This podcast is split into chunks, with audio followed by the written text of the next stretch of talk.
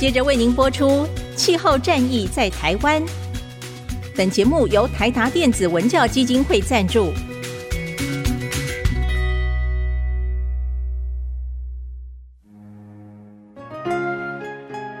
换装一颗 LED 灯，一年减碳七十公斤；喝咖啡使用环保杯，一年减碳四点零一公斤。上班出门前记得把保温电热水瓶的插头给拔掉，一年减碳一百五十七公斤。面对气候战役，对抗地球暖化，可以是个人的事，更需要政府及企业的参与。台达电子文教基金会邀您一同寻找既能提升生活品质，并可大幅提高能源使用效率的提案。欢迎收听《气候战役在台湾》。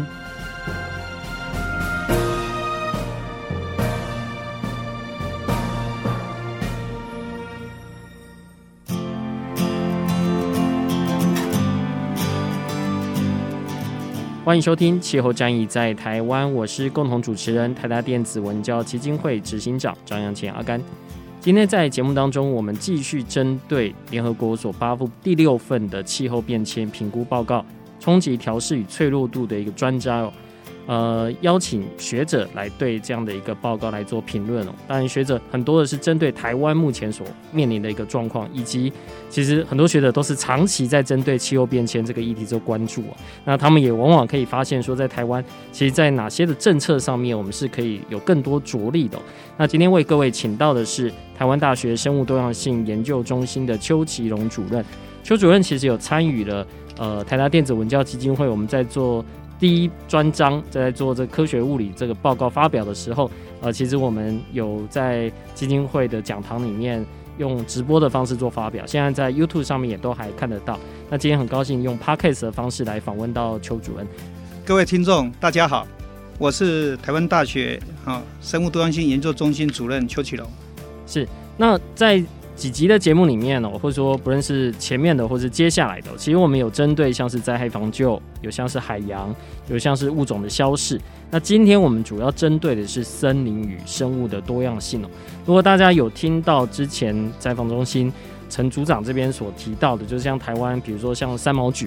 它受到的这样的一个冲击，好像这些冰河决议的物种都已经被逼到山上的这个临线之上。那下一步他们要到哪边去？我想这个邱老师对这一块应该是非常熟悉的。大概能不能先让我们大概知道一个整体？就您看了这一次第六份评估报告，以及在您过去所了解在台湾森林里面，特别是这种高海拔地区，不论是在呃生物多样性的一个丧失，那不论是在植物或是动物，到底？我们正面临一个什么样的威胁跟冲击？是，我想我很快的哈，针对我们第六次的评估报告哈，大概综合了综合几个点哈，然后从这个几个点，我们再来延伸谈到我们台湾哈，尤其是三毛举林的这样子的一个案例。我想在第六次评估报告里面哈，提的第一个很重要的就是说，我们其实大家也可以认知到，就是说这个气候的影响哈，以及比我们预期的。更广泛，而且也更严重哈。尤其在二零一六年到二零二一年哈，这个大概是过去有记录以来最热的七年。是哈，那这个的冲击，大家可以想象得到，它的冲击其实是更严重的一个情形哈，比我们预期当中的确实是呃更广泛、更严重的。那另外一个也是很明确的告诉我们一件事情哈，我们在短期之内。哦，以目前的这样子的一个排碳量，并没有快速达到我们预期的目标的情况之下，哦，在短期之内，我们可能面临更严峻的一个冲击的挑战。嗯哼，再下来就是说，这些我们一直在讲的，就是气候风险，其实会随着哈这些气温的升高，哦，造成我们讲的所谓不可逆的一个影响。哈，那这里面来讲到了哈，我们其实大家可能要开始慢慢有另外一个思考的方式。我们都讲，我们升温不要超过一点五度 C，嗯，或者是两度 C。可是事实上，我不晓得大家能不能去理解哦。就是说，我们讲一度 C 好，或一点五度 C，可是你要比较的，其实是你要跟你现有的平均温度多少来做比较。好，比如说你一天赚一万块钱，你花个一百块你无所谓。嗯哼。如果你一天只赚两百块，你花一百块。就是百分之五十了哈，这个比例就很高的了嗯哈。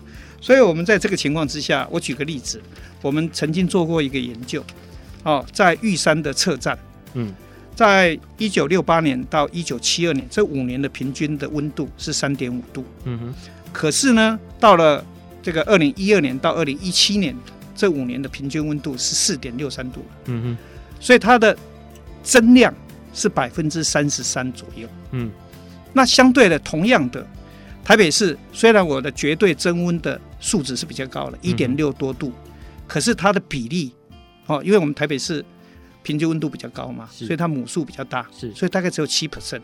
嗯，你想一想，所以这个就是告诉我们在温度很低的地方，面临同样是一点五度的，它的冲击其实是相对严峻。嗯哼，哦，所以这里面也就是我们一直谈的啦。我们其实应该去找说，我们要找出冲击的乐趣在什么地方，也就是我们讲的气候风险比较高的地方。嗯哼，哦，那当然这是有很多计算的一些方式了。哦，嗯，啊，当然这里面我们也知道，就是说这些气候变迁所造成的影响有很多因素，那有些其实是会综合性的，会造成一个我们讲的复合性的灾害。嗯哼，那这个很容易形成一个我们叫不可逆的。最典型的例子就是，我想这一两年大家在电视上常常会看到森林火灾。嗯，森林火灾基本上它就是一个蛮典型的复合性的气象灾害。嗯哼，为什么呢？你想一想，高温带了干旱，这两个都是很典型的气候变迁带来的冲击。你高温相对的一定是干旱。嗯，那当然对我们来讲，我们就讲的天干物燥嘛，一发不可收拾了。所以你看得出来，欧洲也好，美国也好，常常就是一烧，就是烧的面积就非常非常大的一个情形了。是。台大基金会，我们去年呃，因为我们跟 Rocky Mountain Institute 的对也是有合作的，是就他们呃那个地方就是科罗拉多州，是就是在去年底的时候就大火，就我们认识几个研究员，他家里就真的完全被烧掉，是是是就他们自己做气候变迁都没有想到，哎，他也成为这样的一个气候灾难。是是，因为它是一个区域整体性的干旱高温，已经造就了我们讲的燃料的状态嗯哼，是非常适合烧起来的。嗯，哦，只要一个火源不小心，这个就是我们讲的森林火火里面有三个火三角，嗯，哦，就是燃料，嗯，还有氧气，还有就是热源嘛。嗯哼。只要一不小心，那个就一发不可收拾了。哦那我想这个其实是就是我们讲的哈，这一个不可逆的时候，尤其我们都知道，火一烧的话哈，我想两年前吧，是三年前澳洲那一场大火，大家就觉得很多动物就是被烧死。对啊，看到很多这种无尾熊啊，对很可怜，对对对对哦，那这个其实就是非常不可逆的啦，因为嗯它已经死亡了。嗯那再下来就是我们讲的，事实上我们还有多很多人为的因素了啊、哦。当然就是这个有很多地方其实它的资源是不平等的，它的相对的基础建设是比较落后的。嗯哼，还有就是有一些甚至于啦，其实以后一些战乱，其实也会影响到整个的这样子的一个脆弱性，是，所以对于风险造成的灾害就会更多了。嗯，那回过头来，其实这么多年哈，我想大家也都知道，面对气候变迁，我们要做很多努力。哈，我们不但要在排碳排放方面我们要尽量调试，我们也都知道要有很多的作为。嗯哼，可是调试的作为基本上哈，它不像就是我们讲的减少排放那么明显。嗯，呃，它可能是比较缓慢的工作，它需要的资金哦，可能也不是就是只有很单纯的看得见的。嗯好所以它有一些投入的资金来讲，可能要从改善社区啦，改善它整个一个产业结构的方式哈，在地方上慢慢的去做改进，嗯才能够具体落到这个成效了。所以这个部分来讲的话，也就是说，虽然我们已经有一些解决方案在了，可是需要更多的资金嗯啊来支持这些方案能够落实。哦，那再下来一个哈，这里面就是我们谈到的哈，我们在了解的是说，刚才我们谈到了短期的冲击会更严重。我们其实像英国已经开始有所谓的气候紧急行动，嗯哼，他觉得已经不是威胁了，而是嗯实质上在做的哈。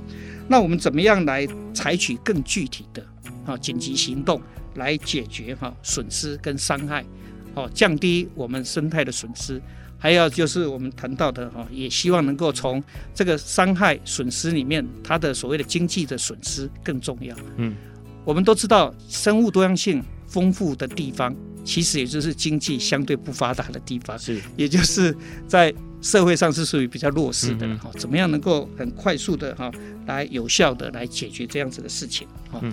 那我想这是在第六次评估报告里面大概谈的了哈。嗯，那刚才主持人也谈到哈，我们就以哦我们台湾的一些作为来看哈，我们台湾其实在过去。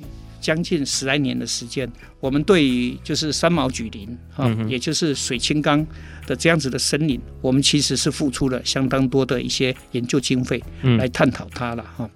但是呢，如果我们从调试的角度来讲的话，我们现在其实我们都知道，山毛菊它基本上是结余的植物。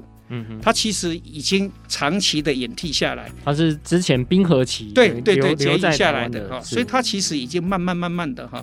如果大家到我们的三毛菊国家步道哈，到太平山那边去看，它已经被逼退到在领线上面了，嗯，所以现存的大部分都是在领线上面，哈，所以我们刚才谈到了哈，气候变迁会把这些植物往上逼哈，嗯，这个现存的典范就在那个地方可退了，对对，我就无路可退了哈。那如果说了。我们站在一个哈调试的策略来讲的话哈，我们其实这跟我们所有的保护保留区的概念是一样的。嗯第一优先，我们希望能够在地保育，也就尽可能的把它留在现场。嗯，当你没有办法留在现场的时候，你就是要把它移到外面来。嗯哼，所以我们现在有植物园呐，我们有很多的富裕的地点啊，那这个就是这个没有办法的啊，你就会走到我们讲迁地保育。嗯哼。那在你要就地保育，在那个地方的时候，其实我们过去研究大概已经了解了啊，它的分布的状况，嗯哦，它的大树、小树，还有它这个死亡的主要原因啊等等的哈。那这里面其实我们大概已经对它的整个生态的探讨。哦，它的整个一个状态，我们大概其实是摸得差不多了。嗯哼。可是我们下一个，我们就是要思考的，就是我的调试策略怎么样能够连接上去，嗯，能够有效的去保存这个水青冈这个森林，啊，就是我们讲三毛举林呐。那我自己是觉得啦，我们都知道森林它非常重要的，就跟我们人一样，其实是生老病死。嗯哼。好，我们今天它因为什么竞争力在比较低海拔的地方。它因为气候的关系，已经不是它非常适合的地方，嗯，所以它会面临到很多的植物，它竞争不过其他的物种来推进它往上走。是啊，那我们就要找出来，就是说，如果你要让这样子的一个森林的一个群落继续留下来的话，我们就要帮助它怎样能够生存下来，嗯哼，帮助它能建造下一代。如果你在这里没有办法协助它建造下一代的话，它一定会被淘汰的。嗯，好。那如果我们从这个角度来看的话，我们都知道，森林最重要的树要先能够结果，结果之后会产生种子。嗯哼。那事实上，三毛榉它的种子，在我们来讲的话，就是它有丰年跟欠年。嗯。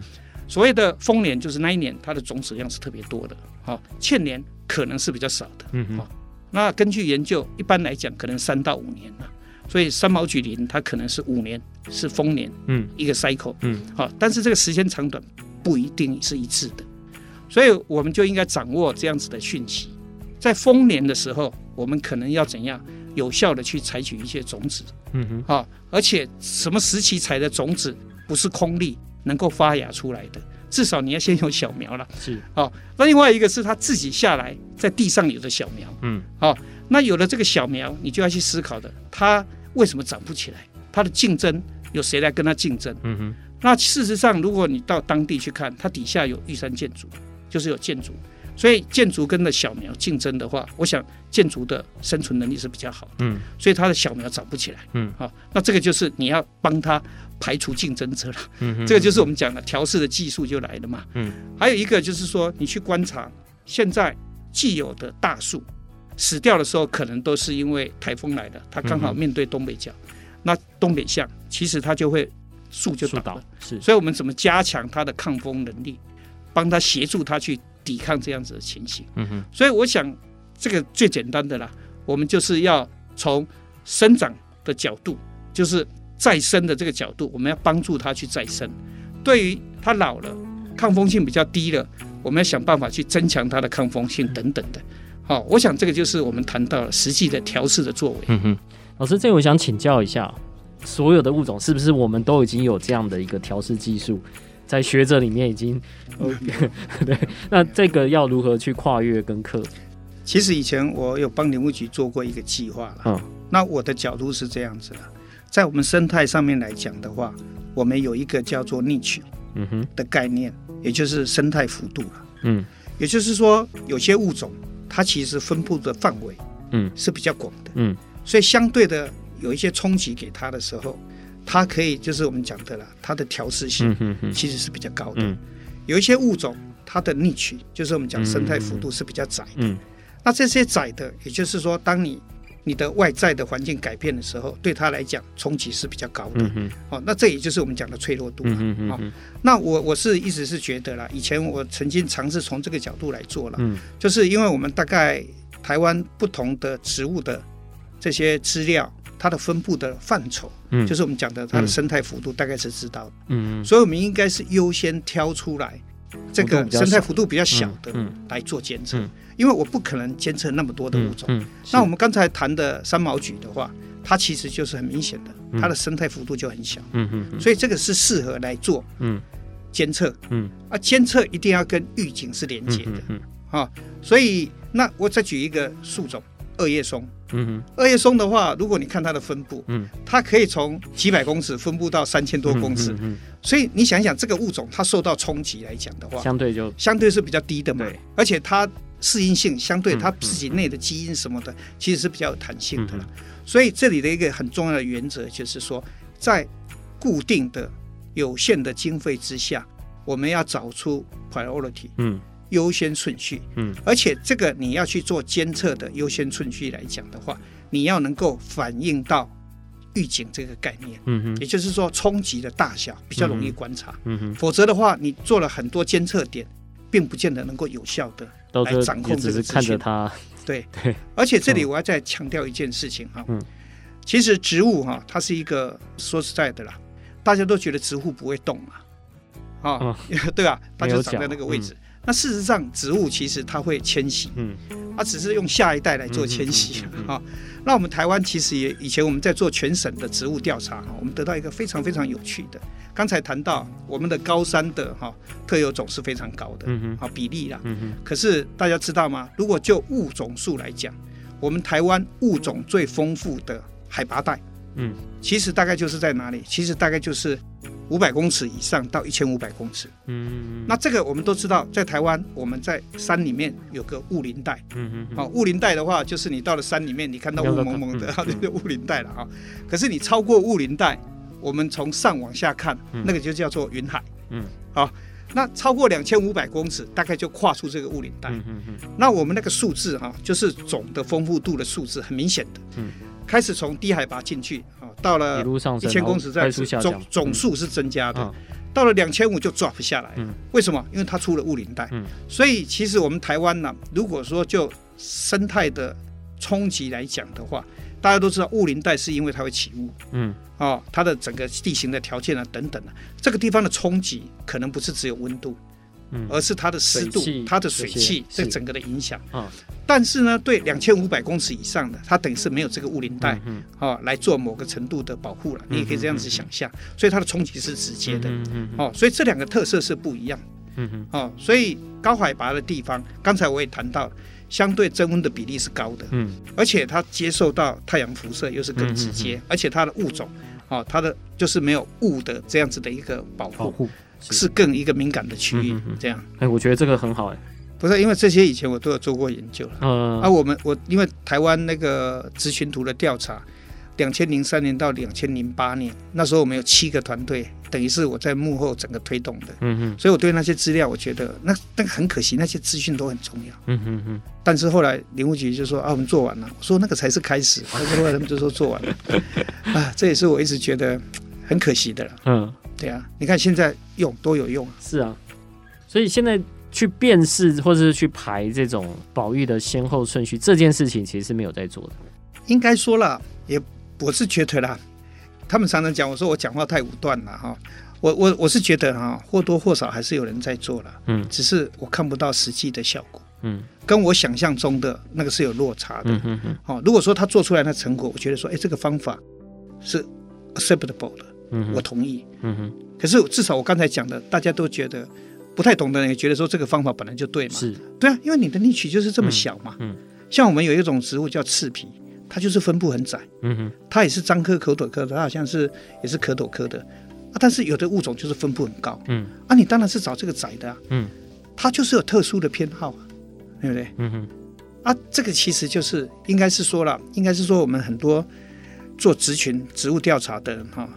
他们是比较是 focus 在比较细微的，嗯哼，我是看整个的话，我就觉得，因为那个 database 是我建的嘛，我就去想啊，怎么去呈现这个事情，嗯哼，那、啊、其实这个东西是 make sense 的嘛。嗯，您在辨识物种的时候，就除了单一物种以外，因为我们现在谈谈的很多是跟栖地，或者是说它其他的生物跟它的这种共生的一个关系，这个也有去辨识出来说哪一种是比较。我，我举个例子来讲，因为我们的调查方法，以植物的调查方法。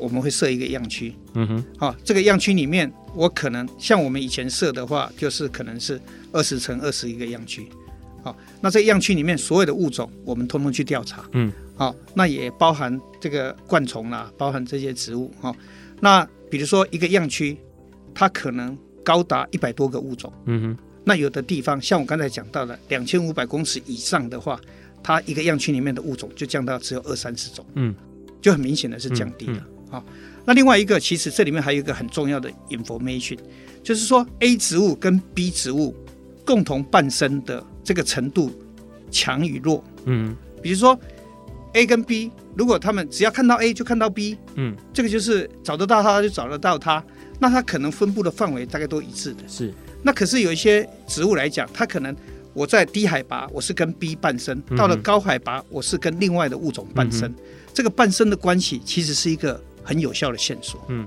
所以老师，您刚刚提到这物种之间的这个伴生，是说看到这样的一个物种，它就可以看到其他跟着它带来这个物种，来去判定说这样的一个物种对于生物多样性里面的一个重要性。这个在台湾已经有相关研究，并且呃已经可以开始做出排序，说比如说在这样的一个栖地，在一个生物多样性的比较。算热点里面，一定要有这几个角色在这里面，否则的话，它受到的冲击可能是很大的。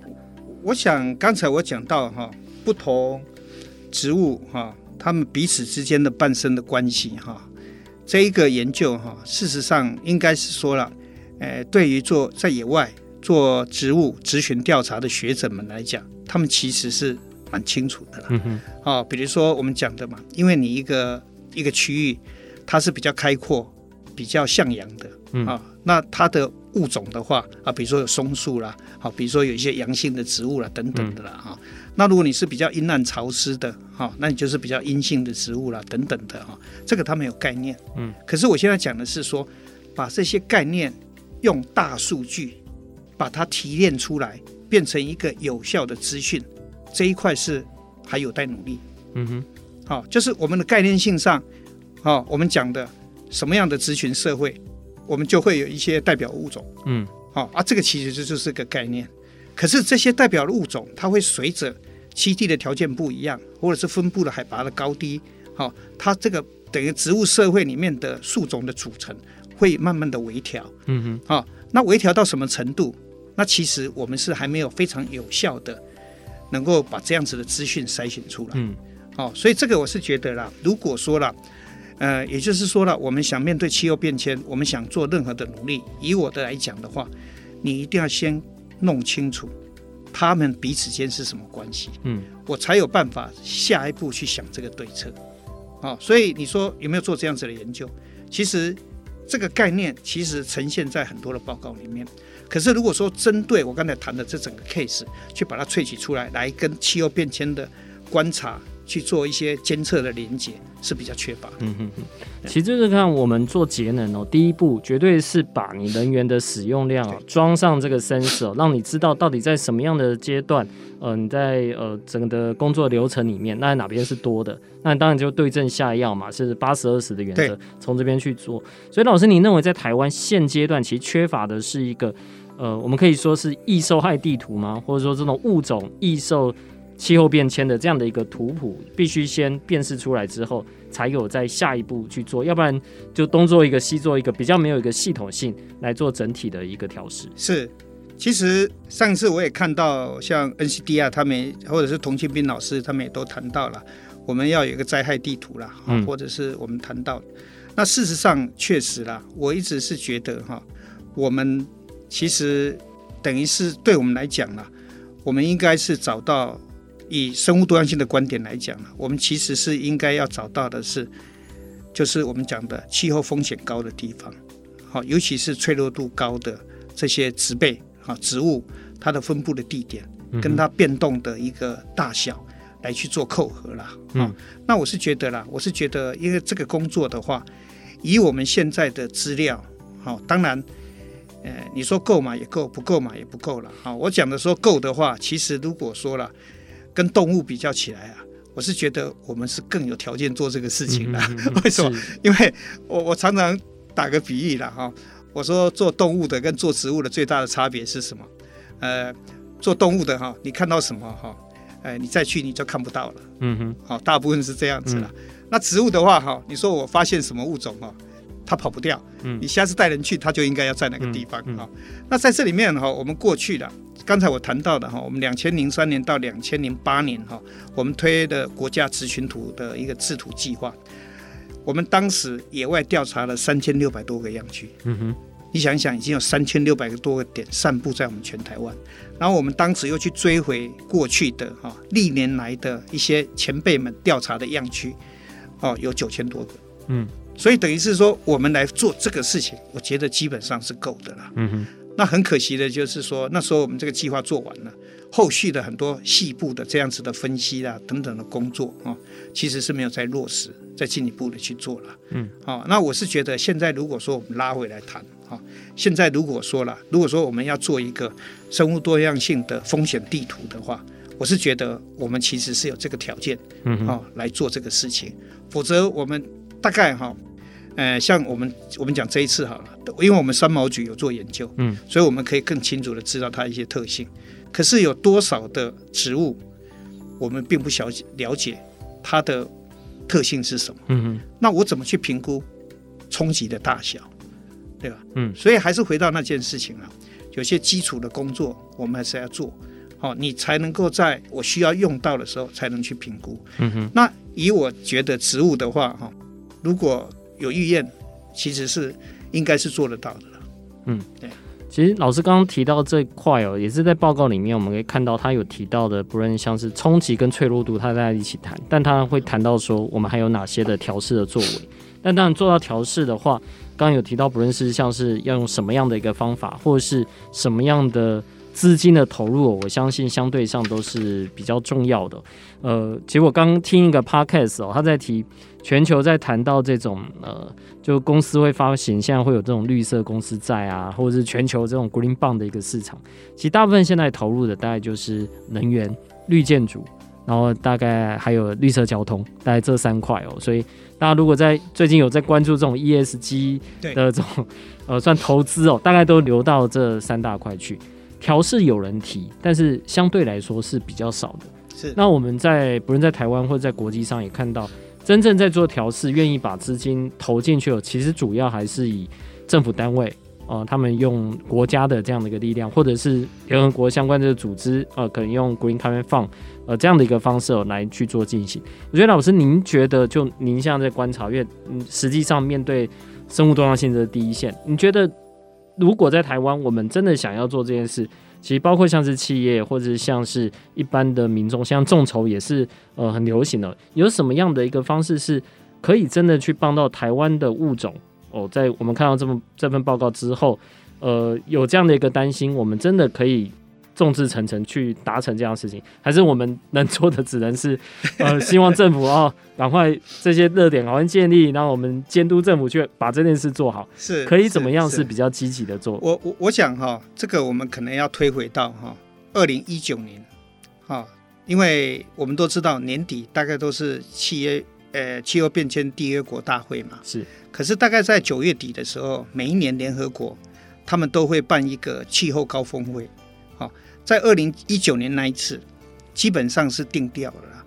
也就是说，面对气候变迁，啊，他提了六个主要的 solution。嗯哼。其中跟自然啊有关的，其实就叫做 Nature Based Solution 啊。我想现在大家都很清楚，嗯、也就是以自然为本的解决方案了。嗯、NBS 对，那这个 Nature Based Solution 就是我们讲的 NBS 这一个来讲的话，它其实是强调就是是一个 Total Solution。嗯哼，哦，所以我们过去讲的保护区啦、生态富裕啦、森林富裕啦，都用这一个大的伞把它包在里面。嗯，也就是说，不要再去细分那么多了。嗯哼，我们就是以自然为 base，我们希望发展一个能够真正调试跟减量这样子的作为来看，系统的解决方案。对，那这个减量就是它事实上你可以去算出来它的减碳的量。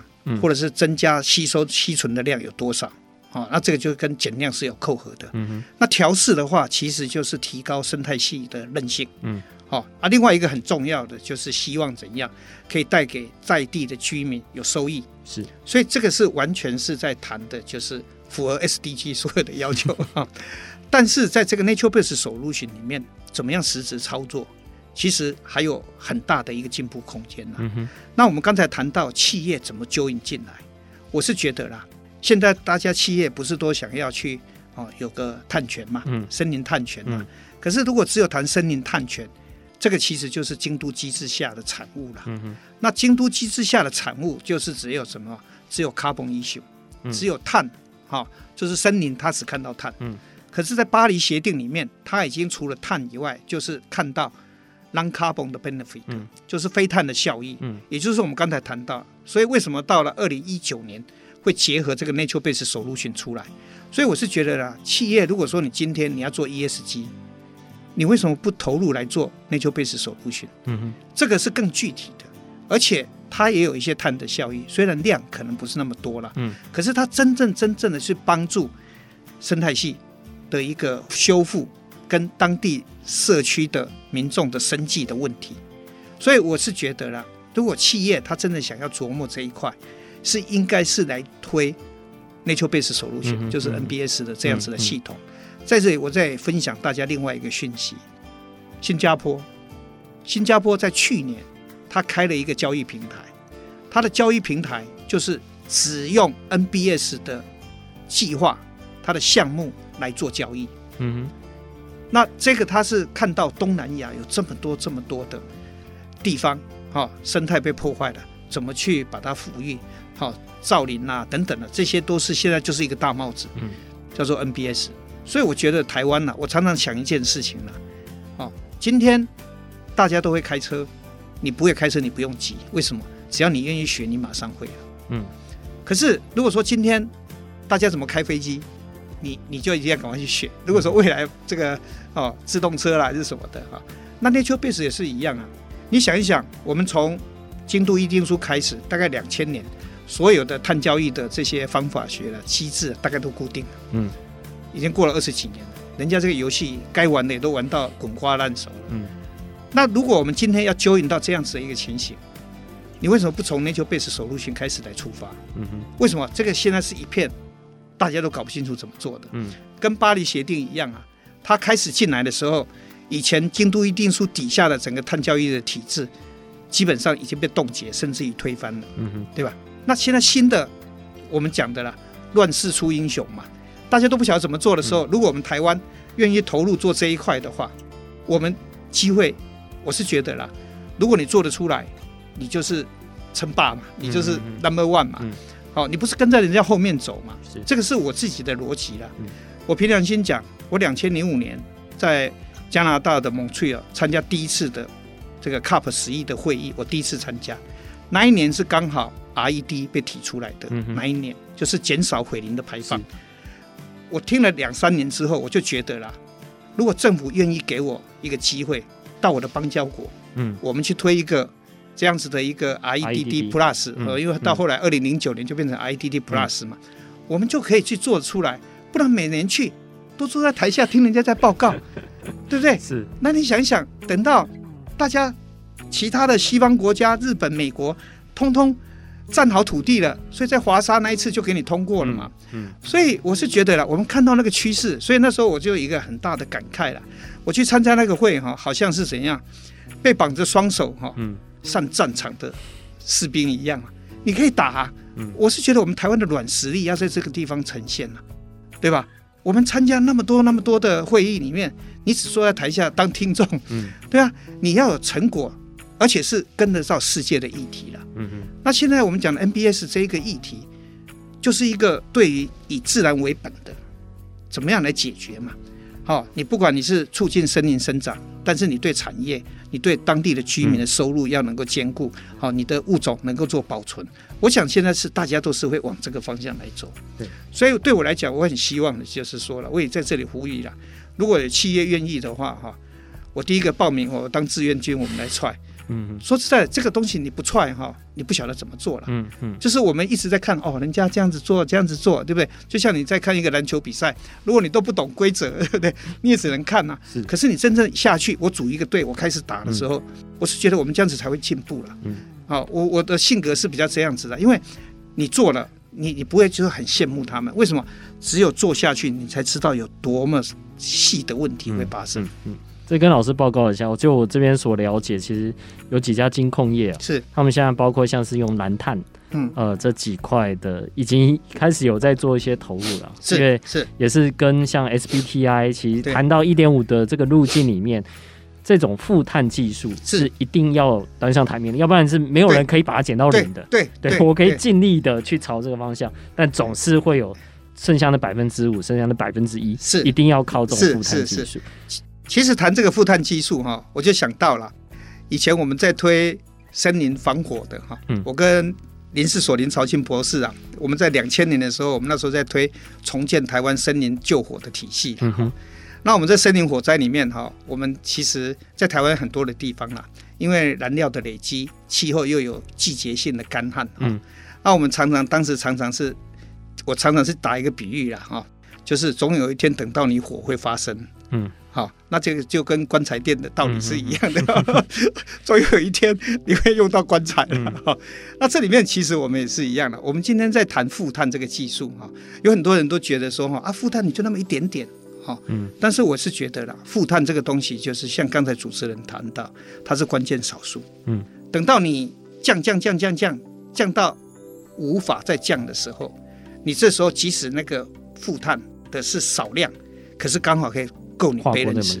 是对、嗯、啊，这但是这个东西就是变成，我是觉得是眼光的问题了。嗯，你现在如果不筹划，你想说我等到降到差不多可以的时候哈、哦，再来的话，那时候其实 cost 的是很高的。是是啊、哦，你现在很多的企业我也都很清楚了，大家都在等什么？等电力排放系数嘛。如果电力排放系数可以降到零，我不就零排放了吗？对不对？但是可能吗？绝对不可能的嘛。嗯。哦，所以我对很多的企业我一直讲了。我们能够帮你讲的就是说，你就是要去讲成本效益。嗯，好、哦，那你的成本效益，你的效益不是只有钱，而是你的形象也好，还是你的品牌也好，嗯哼，对吧？那我们讲一个啊、哦，我想不要讲台达电了，台达电，我想过去在这个气候变迁的这个议题上琢磨是非常多嘛。好、哦，那传统产业，你看像台泥，他们也是要积极转型嘛。嗯，为什么？因为其实国际混凝土协会已经要求他的 member。二零五零年，你就是要达到净零排放。嗯，嗯，所以台泥愿意去帮花莲烧生活垃圾，嗯，他这也是他在积极在布局的一一环嘛。是，哦，所以也就是说，你现在如果你不布局到未来，你等到你真正到的那个节骨眼上的时候，你可能找不到什么负碳的机会。嗯嗯，嗯。好，所以我现在对很多人来讲的话，今天我们在看二零五零年的净零排放或碳中和多好，我的看法是。你要看到十年、二十年以后，而不是你只看短期的三五年。嗯哼，如果你只是看短期的三五年的话，哈，说实在的，对你的公司不会有太大压力了。嗯，是。好，今天非常谢谢老师来到我们节目当中哦，那跟我们分享这么多。不过老师，呃，我最后再问问一个问题，我可能问一个最 worst case 啊，因为我们知道你就算调试哦，你还是会有一个区间，是，比如说像珊瑚。我们就知道一点五度 C 到两度 C 可能是它可以调试的一个区间，但它超过两度 C 之后，你再采取任何的作为，可能都没有效果了。那我不知道在台湾我们在做这方面的一个评估的时候，有去想过说，当面临一个什么样极端升温的时候，是真的做什么都来不及的。这个时候，到底政府或是学界又可以有没有一个什么样的方式？还是我们只能眼睁睁的就看着这样发生，就变成好像所有调试作为都不能做了，就变成好像只能说最好的调试就是减缓。但我相信不是啊。对，到底有没有这样的一个呃，有讨论过？就是当是一旦突过三度 C，那我们到底该怎么办？呃，讲这个我就先讲一个，呃，现在谈起来是十几年前的，将近十年的一个故事了。因为我这十年来，我负责教育部的气候变迁教育的推动计划。那其实原因是因为以前台大柳宗明老师，嗯，好，柳宗明老师呢，那一年就是叫我来接这个计划，嗯、那我也是莫名其妙就接了这个计划了哈。那我记忆很深刻的是，刘宗明老师有一次问我，就像类似于主持人谈的啦。他说：“当台湾的植物升高四度 C 的时候，你会什么反应？”嗯，啊，就像刚才主持人谈到，啊，那我我我只能讲了，我们没想过，嗯，啊，也没有真正做一些实验。但是这里面就是说，单一的条件，我们还得看这个冲击。这个冲击，我们都知道，气候变迁的冲击大概可以分成两种，一种就是温水煮青蛙缓慢的上升，就像我们现在在增温一样；嗯、另外一种是我们讲的短时期但是冲击力强的，像台风、大暴雨这样子的形态。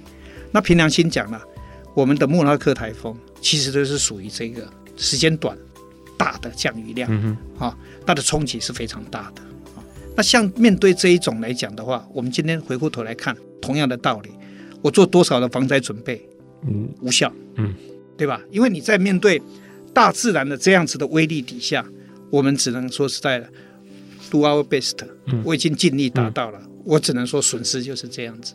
可是调试，我们都知道，它是基本上就是面对灾害发生的时候，我尽可能降低我的损失嘛。嗯那这个观点来讲，其实就跟刚才这个观点其实是很像的啦。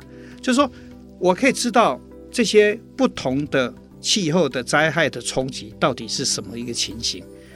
我们一定要怎样？好，比如说寒害，嗯，好，我们都知道果树或者是哈那个开花，它可能结不了果，哈，或者是它的果会不会就是受冻啊等等的。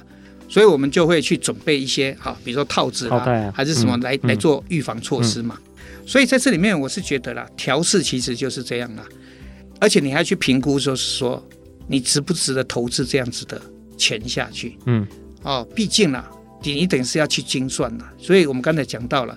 如果你经费非常的多，你当然什么都可以尽可能去做嘛。我总不可能把每个植物通通抱起来吧？嗯，都包起来是不可能的嘛，对不对？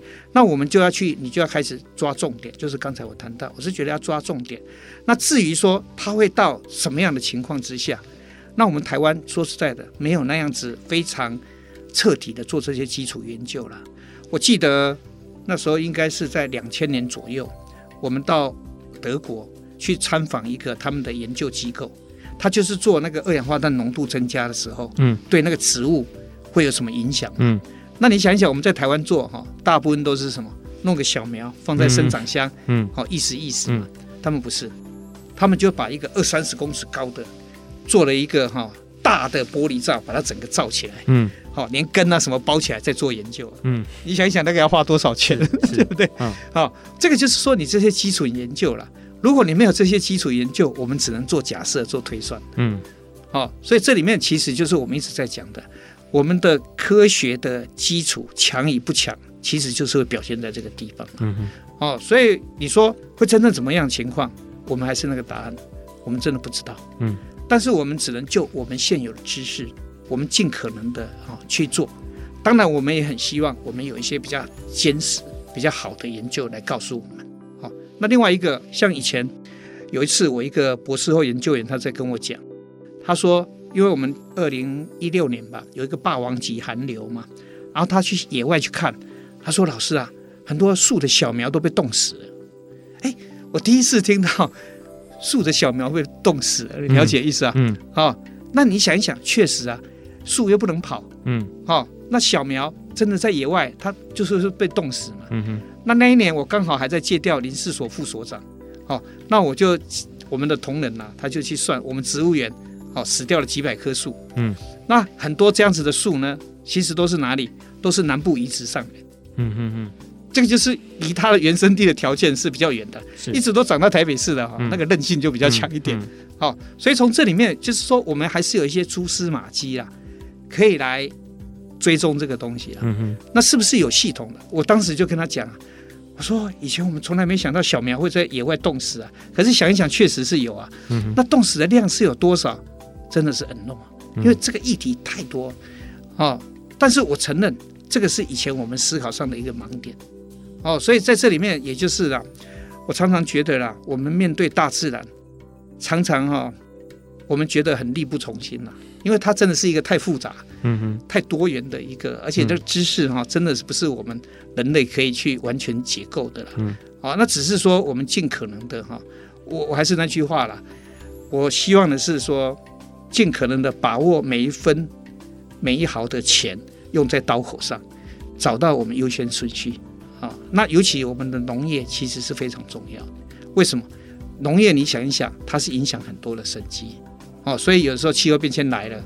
它就是怎样？它就是花结不了，嗯、所以它就会像有一年就是龙眼，就产量就非常的少，嗯、就影响到这个产业啊、哦。所以生物它其实不是只有我们讲的生物多样性，跟农业是息息相关的。好，今天非常谢谢老师来到节目当中。在 IPCC 这份报告发表的时候，我记得在记者会里面有位学者说。自然也许是气候变迁之后人类的一个拯救者，但首先你必须先拯救自然哦。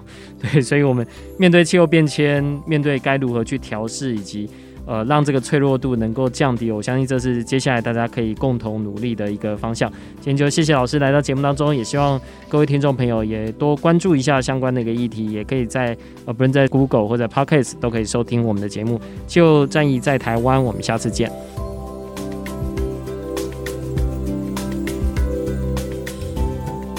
上节目由台达电子文教基金会独家赞助播出。